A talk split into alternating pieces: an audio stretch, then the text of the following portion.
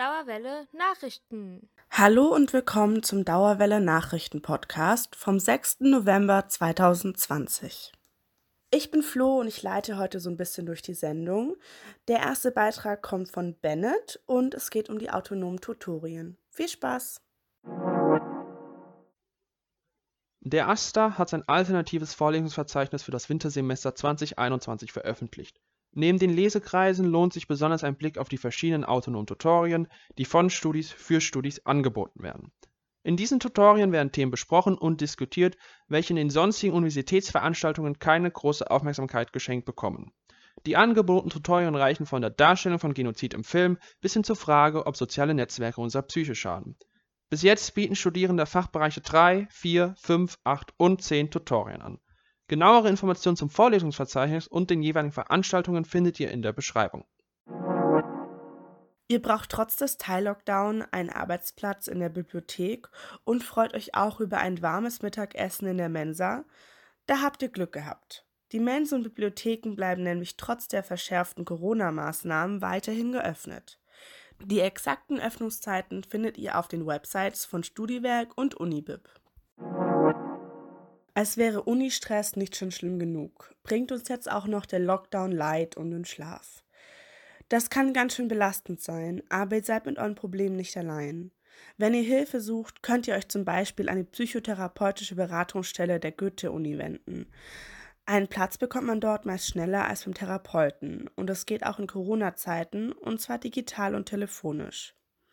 Zusätzlich bietet die PBS und die Psychosozialberatung des Studentenwerks Frankfurt auch verschiedene Workshops an, die euch beim konzentrierten Schreiben an Hausarbeiten, bei Prüfungsangst oder vielen anderen Problemen unterstützen können. Falls euch die finanzielle Unterstützung weggebrochen ist, könnt ihr euch an die Jobvermittlung des Career Service wenden. Außerdem gibt es eine Finanzierungsberatung vom Studiwerk, die euch über weitere Möglichkeiten wie BAföG oder Studienkredite aufklären kann. Mehr Infos zu den Beratungsangeboten der Goethe-Universität findet ihr auf der Uni-Homepage unter Service und Beratung. Das war ein Beitrag von Silvia. Die Wahlkommission der Goethe-Uni hat einstimmig entschieden, die anstehenden Hochschulwahlen zu verschieben. Normalerweise finden die immer zum Jahreswechsel statt. Dort können dann alle Studis ihre demokratischen VertreterInnen im Studierendenparlament und an den Fachbereichen wählen Aufgrund des notwendigen Infektionsschutzes sieht sich das Wahlamt der Uni nicht in der Lage, die Wahlen durchzuführen. Wann die Wahlen stattdessen stattfinden sollen, ist noch unklar. Der Senat der Uni muss die Entscheidung der Wahlkommission aber noch abstimmen, bevor sie in Kraft tritt. Dort wird momentan auch über einen Nachholtermin diskutiert. Wie ging es dir im letzten Online-Semester? Diese Frage hat die Uni-Abteilung Lehre und Qualitätssicherung einigen Studis gestellt und nun sind die Ergebnisse da. Der Umfrage zufolge waren knapp zwei Drittel der Studis mit der virtuellen Lehre zufrieden. Allerdings gaben auch über 50 Prozent an, das Gefühl zu haben, bei besuchten Veranstaltungen, Zitat, nicht dazuzugehören. Wie diese Ergebnisse zusammenpassen, wird im Artikel auf der Uni-Website nicht erklärt. Stattdessen findet sich eine Absichtserklärung von Roger Erb.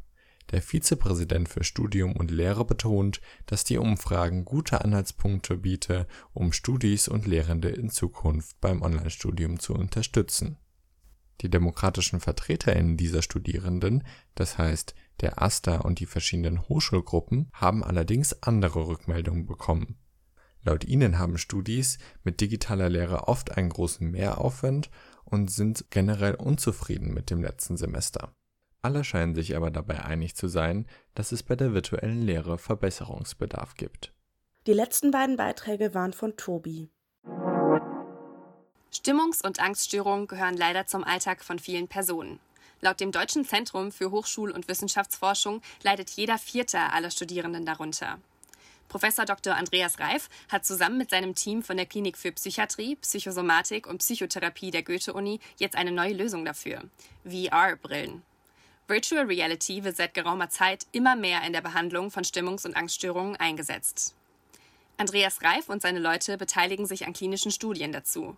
Man muss sich das so vorstellen. Nehmen wir an, eine Person bekommt regelmäßig Panikattacken, wenn sie über einen großen Platz mit Menschen geht. Sie zieht sich immer mehr zurück und verlässt aus der Angst heraus nur noch selten das Haus.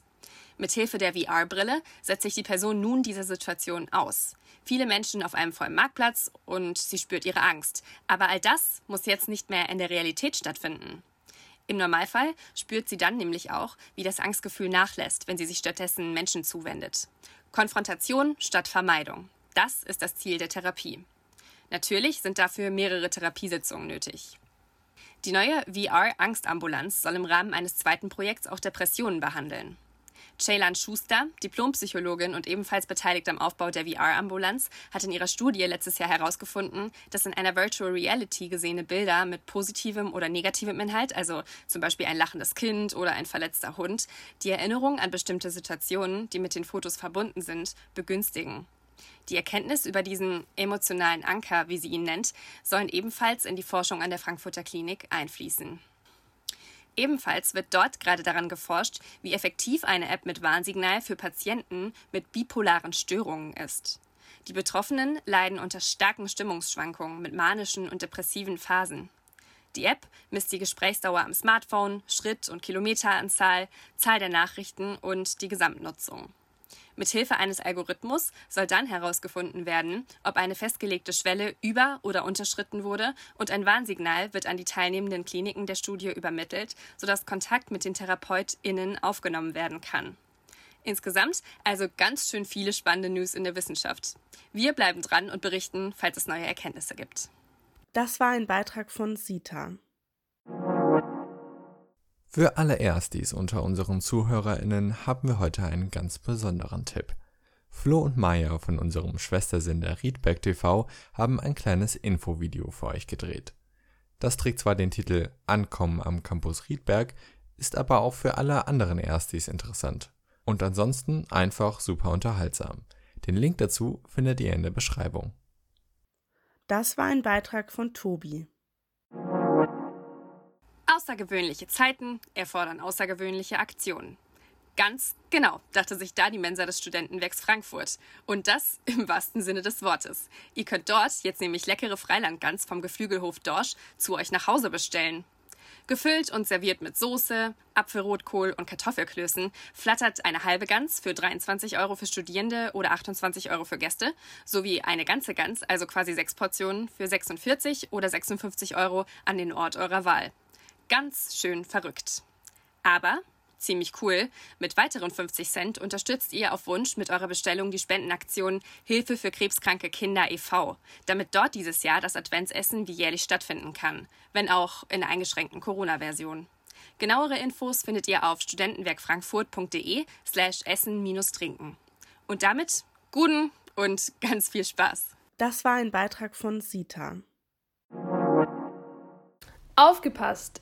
Jetzt gibt's was auf die Ohren.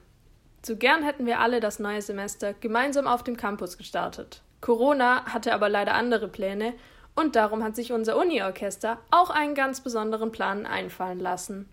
Einen musikalischen Willkommensgruß, begleitet von einer Begrüßung durch Universitätsprofessorin Prof. Dr. Birgitta Wolf und Universitätsmusikdirektor Jan Schumacher. Dazu gibt's melancholische Bilder unserer schmerzlich vermissten Uni. Anschauen könnt ihr euch das Ganze auf dem YouTube-Kanal der Goethe-Universität.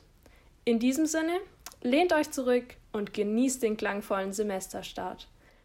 Das war ein Beitrag von Maxi. Wir hoffen, ihr hattet einen guten Vorlesungsstart und wünschen euch auch weiterhin ein gutes Semester. Wenn ihr auch zwischen Sendungen wissen wollt, was in der Uni und in Frankfurt so los ist, abonniert uns doch auf Twitter, Facebook und Insta. Dort gibt es regelmäßige und tagesaktuelle Updates.